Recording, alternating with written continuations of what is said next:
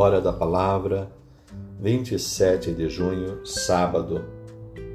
Primeira leitura do livro da Lamentações, capítulo 2, versículos 2, 10 a 14, 18 a 19. E o Evangelho de Mateus, capítulo 8, versículos 5 a 17. Saúde e paz. Que Deus se compadece dos clamores de seu povo é o que nos mostram as leituras de hoje. Na primeira leitura, encontramos os clamores e lamentações de um povo, de uma multidão de homens, mulheres e crianças. No Evangelho, o clamor de um homem, o oficial romano, que clama pelo seu empregado à beira da morte. Ambas as situações nos levam a refletir sobre os diferentes clamores de hoje sobretudo, as causas desses clamores. A primeira leitura mostra que os clamores vêm de um tempo de exílio, pessoas que choram, vítimas da miséria e do abandono, não de Deus, mas das suas autoridades, vítimas dos desmandos de pessoas que apenas queriam o poder para o enriquecimento ilícito. Essa situação não nos é muito estranha ou distante. Vivemos em um país supostamente rico, mas de pessoas muito pobres.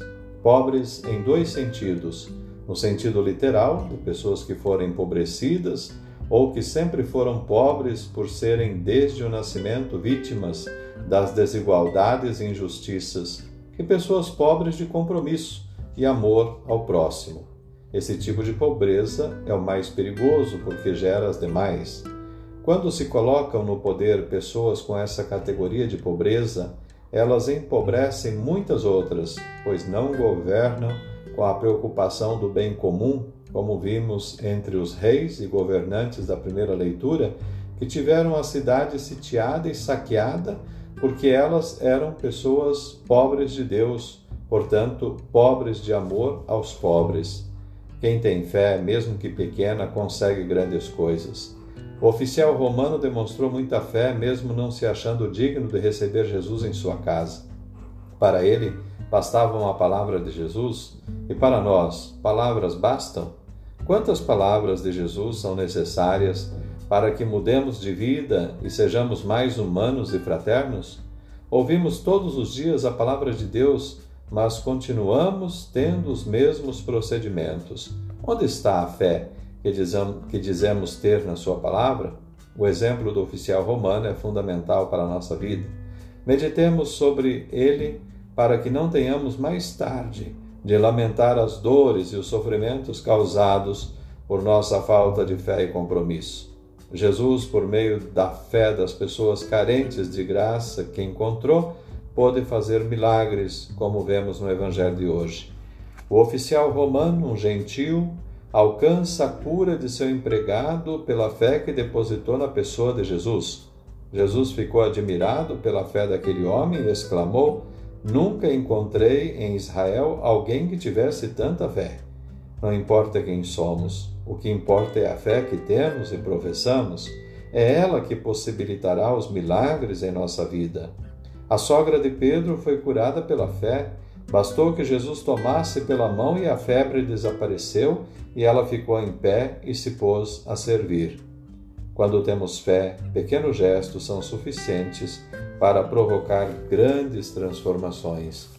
Os muitos possuídos pelo demônio foram libertados pela fé no poder de Jesus. Isso também ocorreu com os doentes e com tantos excluídos e marginalizados. É preciso crer que Jesus toma nossas dores e carrega nossas enfermidades e dificuldades para que elas se dissipem verdadeiramente. Mas não deve ser uma fé mágica passiva. Deve ser uma fé que leve ao comprometimento com Jesus e seus ensinamentos.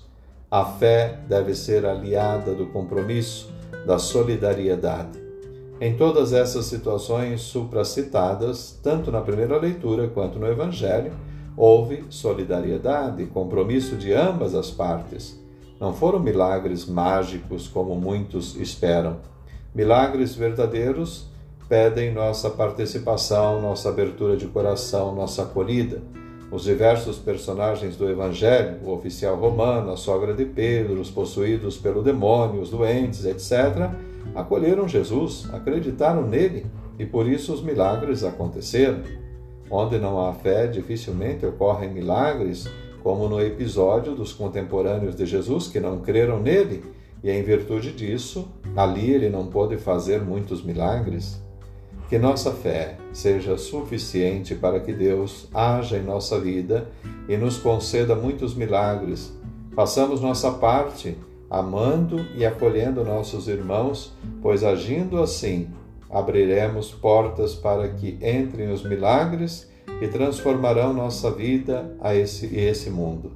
É a fé que possibilita que nós estejamos mais perto de Deus e recebamos seus benefícios.